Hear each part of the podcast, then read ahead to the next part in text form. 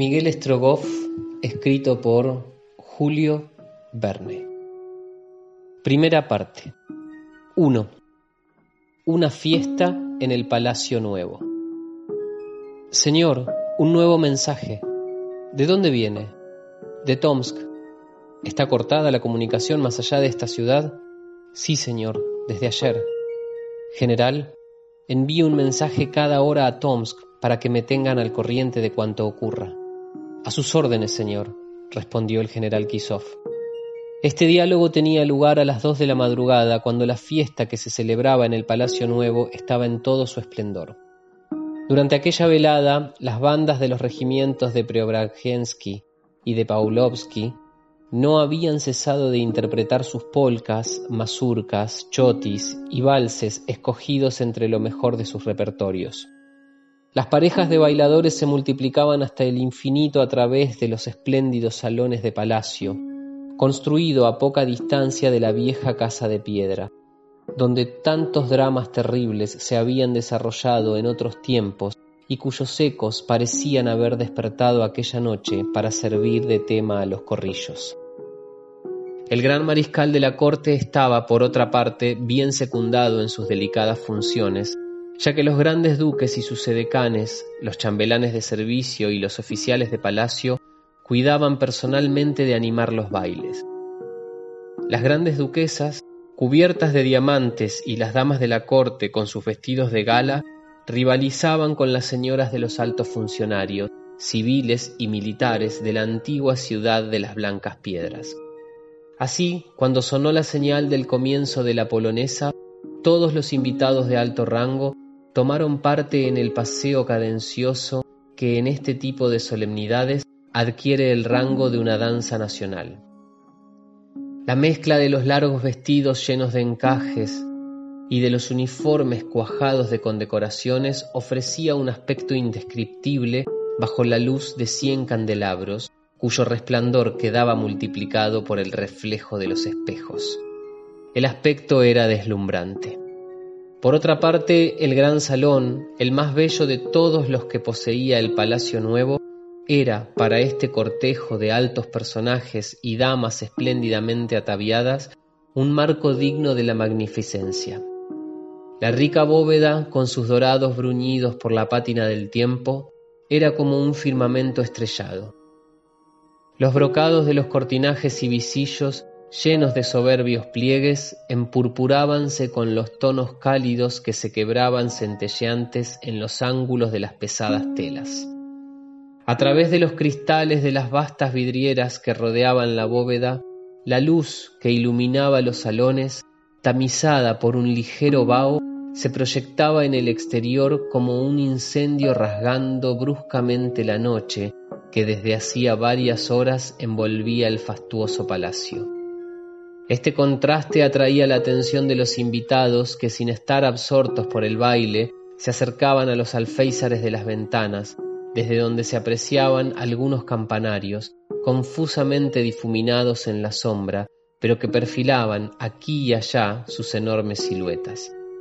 Por debajo de los contorneados balcones se veía también a numerosos centinelas marcar el paso rítmicamente con el fusil sobre el hombro y cuyo puntiagudo casco parecía culminar en un penacho de llamas bajo los efectos del chorro de fuego recibido del interior. Oíanse también las patrullas que marcaban el paso sobre la grava, con mayor ritmo que los propios danzarines sobre el encerado de los salones. De vez en cuando el alerta de los centinelas se repetía de puesto en puesto y un toque de trompeta, mezclándose con los acordes de las bandas, lanzaba sus claras notas en medio de la armonía general. Más lejos todavía, frente a la fachada y sobre los grandes conos de luz que proyectaban las ventanas de palacio, las masas sombrías de algunas embarcaciones se deslizaban por el curso del río cuyas aguas, iluminadas a trechos por la luz de algunos faroles, bañaban los primeros asientos de las terrazas. El principal personaje del baile, anfitrión de la fiesta y con el cual el general Kisov había tenido atenciones reservadas únicamente a los soberanos, iba vestido con el uniforme de simple oficial de la Guardia de Cazadores. Esto no constituía afectación por su parte, antes reflejaba la habitud de un hombre poco sensible a las exigencias del boato. Su vestimenta contrastaba con los soberbios trajes que se entrecruzaban a su alrededor, y era esa misma la que lucía la mayoría de las veces entre su escolta de georgianos, cosacos y legienos deslumbrantes escuadrones espléndidamente ataviados con los brillantes uniformes del Cáucaso. Este personaje de elevada estatura, afable apariencia y fisonomía apacible, pero con aspecto de preocupación en aquellos momentos, iba de un grupo a otro, pero hablando poco, y no parecía prestar más que una vaga atención tanto a las alegres conversaciones de los jóvenes invitados como a las frases graves de los altos funcionarios o de los miembros del cuerpo diplomático, que representaban a los principales gobiernos de Europa. Dos o tres de estos perspicaces políticos, psicólogos por naturaleza, habían observado en el rostro de su anfitrión una sombra de inquietud, cuyo motivo se les escapaba, pero que ninguno de ellos se permitió interrogarle al respecto. En cualquier caso, la intención del oficial de la Guardia de Cazadores era, sin lugar a dudas, la de no turbar con su secreta preocupación aquella fiesta en ningún momento, y como era uno de esos raros soberanos de los que casi todo el mundo acostumbra acatar hasta sus pensamientos, el esplendor del baile no decayó ni un solo instante. Mientras tanto, el general Kisov esperaba a que aquel oficial, al que acababa de comunicar el mensaje transmitido desde Tomsk, le diera orden de retirarse, pero éste permanecía silencioso. Había cogido el telegrama y al leerlo su rostro se ensombreció todavía más. Su mano se deslizó involuntariamente hasta apoyarse en la empuñadura de su espada para elevarse a continuación a la altura de los ojos, cubriéndoselos. Se hubiera dicho que leería la luz y buscaba la oscuridad para concentrarse mejor en sí mismo. Así que desde ayer estamos incomunicados con mi hermano, el gran duque, dijo el oficial, después de atraer al general Kisov junto a una ventana. Incomunicado, señor, y es de temer que los despachos no puedan atravesar la frontera siberiana. Pero las tropas de las provincias de Amur, Yakutsk y Transvalkalia habrán recibido la orden de partir inmediatamente hacia Irkutsk. Esta orden ha sido transmitida en el último mensaje que ha podido llegar más allá del lago Baikal. Estamos en comunicación constante con los gobernadores de Yeniseisk-Omsk Semipalatinsk y Tobolsk desde el comienzo de la invasión? Sí, señor. Nuestros despachos llegan hasta ellos y tenemos la certeza de que en estos momentos los tártaros no han avanzado más allá del Irtige y del Obi. ¿No se tiene ninguna noticia del traidor Iván Ogarev? Ninguna, respondió el general Kisov. El jefe de policía no está seguro de si ha atravesado o no la frontera. Que se transmitan inmediatamente sus señas a Nizhny Novgorod, Perm, Ekaterimburgo, Kasimov, Tiumen, Ijim, Omsk, Elamsk, Koliván, Tomsk y a todas las estaciones telegráficas con las que todavía mantenemos comunicación. Las órdenes de vuestra Majestad serán ejecutadas al instante, respondió el general Kisov. No digas una palabra de todo esto. El general hizo un gesto de respetuosa adhesión y después de una profunda reverencia se confundió entre el gentío y abandonó el palacio sin que nadie reparase en su partida. En cuanto al oficial, permaneció pensativo durante algunos instantes, pero cuando decidió mezclarse entre los militares y políticos que formaban grupos en varios puntos de los salones, su rostro había recuperado el aspecto habitual. Sin embargo, los graves acontecimientos que habían motivado la conversación anterior no eran tan secretos como el oficial de la Guardia de Cazadores y el general Kisov creían. Si bien es verdad que no se hablaba de ello ni oficialmente, ya que las lenguas, siguiendo órdenes oficiales, no podían desatarse, algunos altos personajes habían sido informados más o menos extensamente sobre los acontecimientos que se desarrollaban más allá de la frontera. Pero lo que ignoraban era que cerca de ellos, dos personajes desconocidos hasta para los miembros del cuerpo diplomático, y que no lucían uniforme ni condecoración alguna que los distinguiera entre los invitados a aquella recepción del Palacio Nuevo, conversaban en voz baja y parecían haber recibido información muy precisa. ¿Cómo? ¿Por qué medio? Gracias a qué estratagemas sabían estos dos simples mortales lo que tantos altos personajes apenas sospechaban, no era tan fácil de precisar. ¿Poseían el don de adivinar o de prevenir?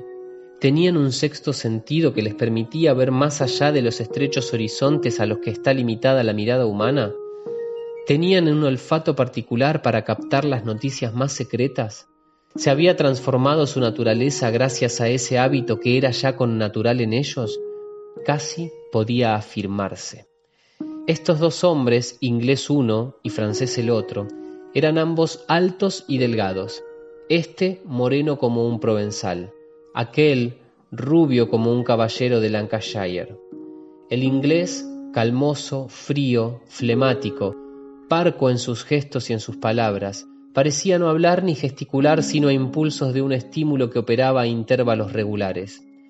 El galo, por el contrario, vivo, petulante, expresándose a la vez con los labios, ojos y manos.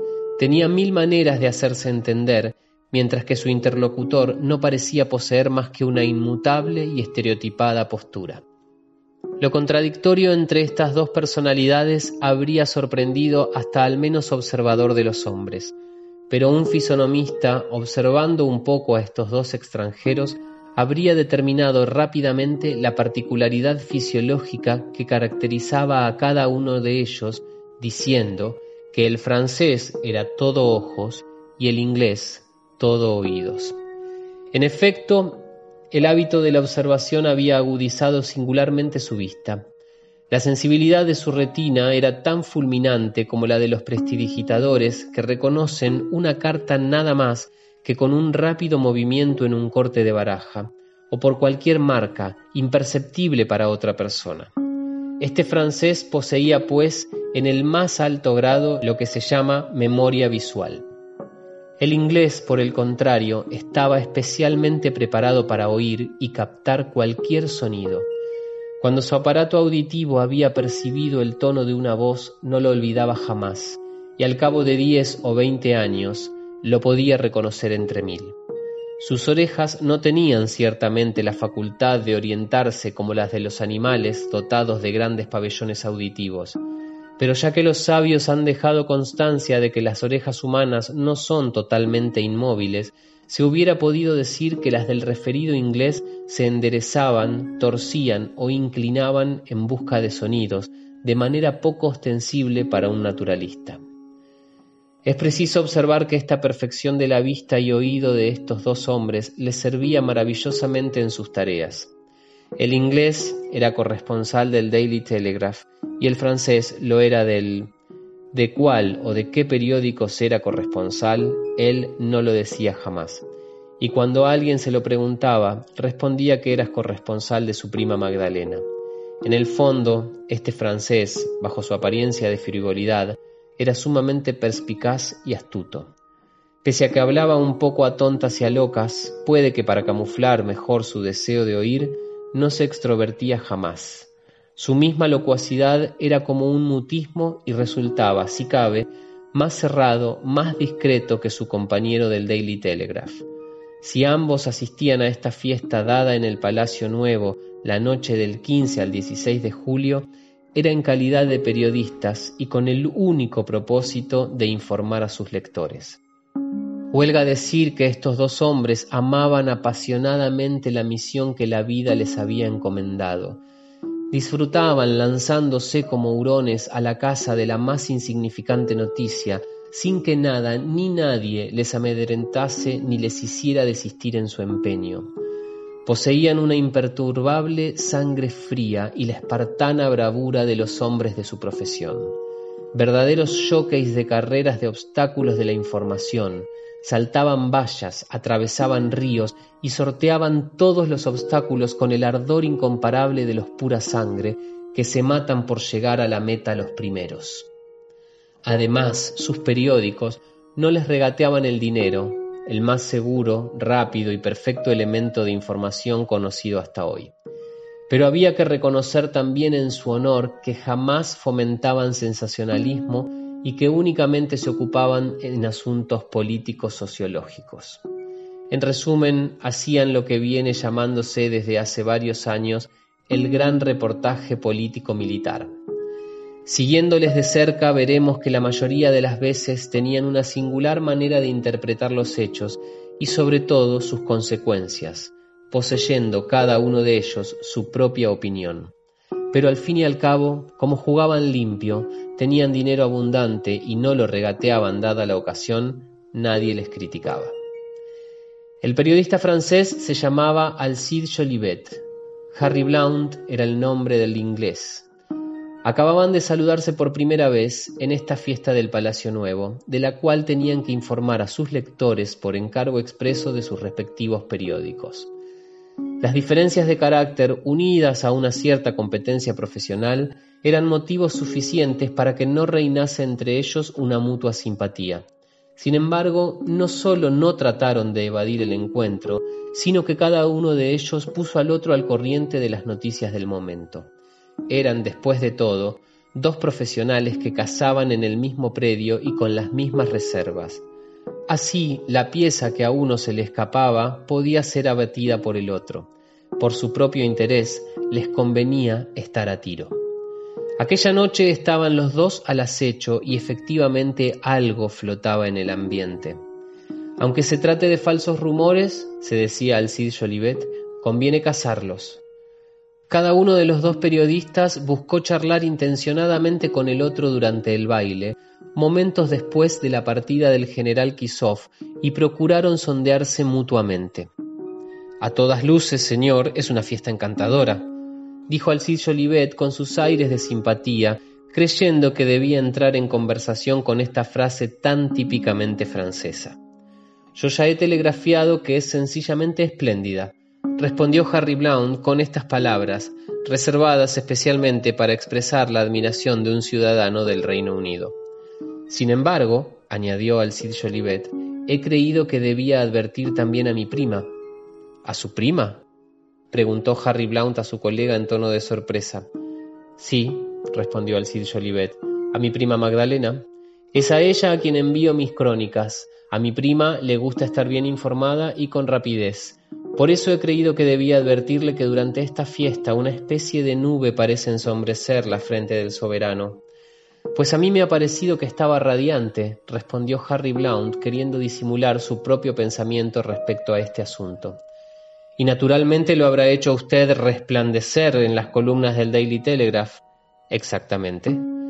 ¿Recuerda usted, señor Blount, dijo Alcide Jolivet, lo que ocurrió en Saquet en 1812?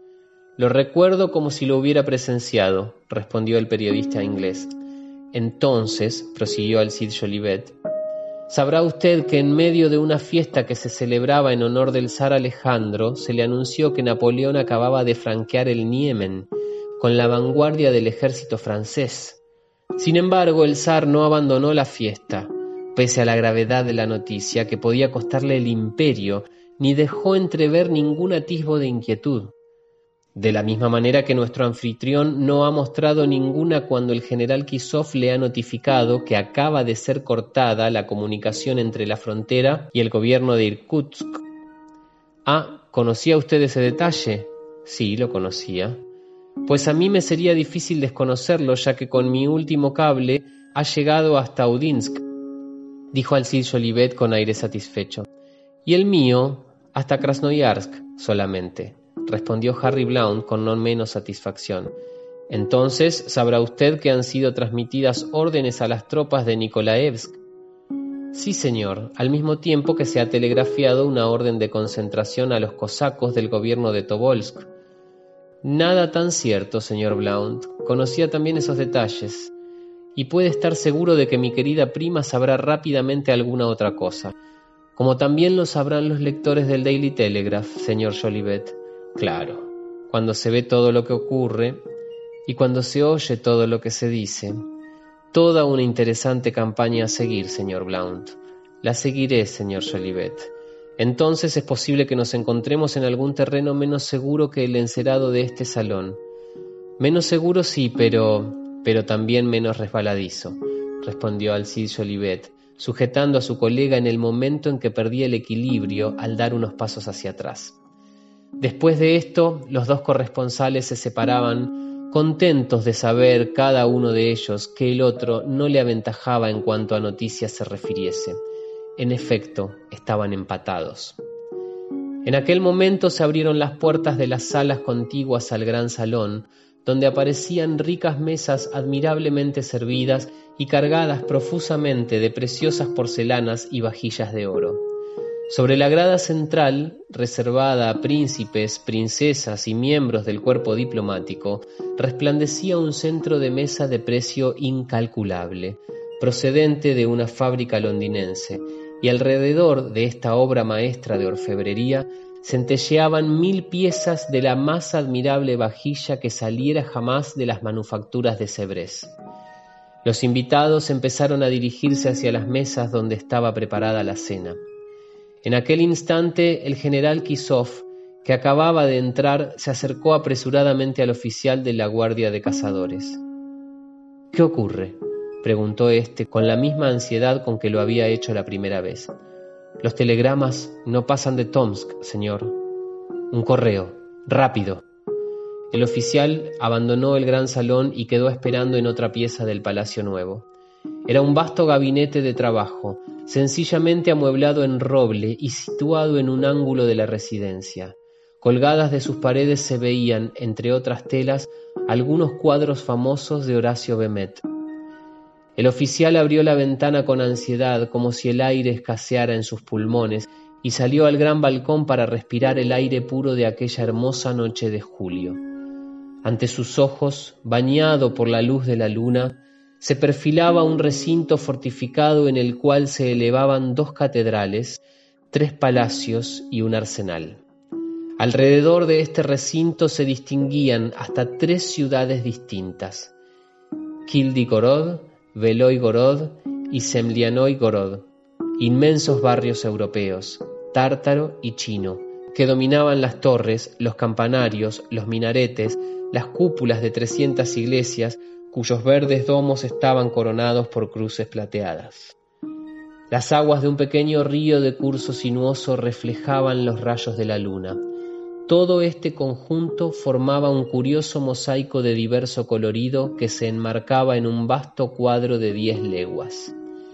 Este río era el Moscova, la ciudad era Moscú, el recinto amurallado era el Kremlin, y el oficial de la guardia de cazadores, que con los brazos cruzados y el ceño fruncido oía vagamente el murmullo que salía del palacio nuevo de la vieja ciudad moscovita, era el zar.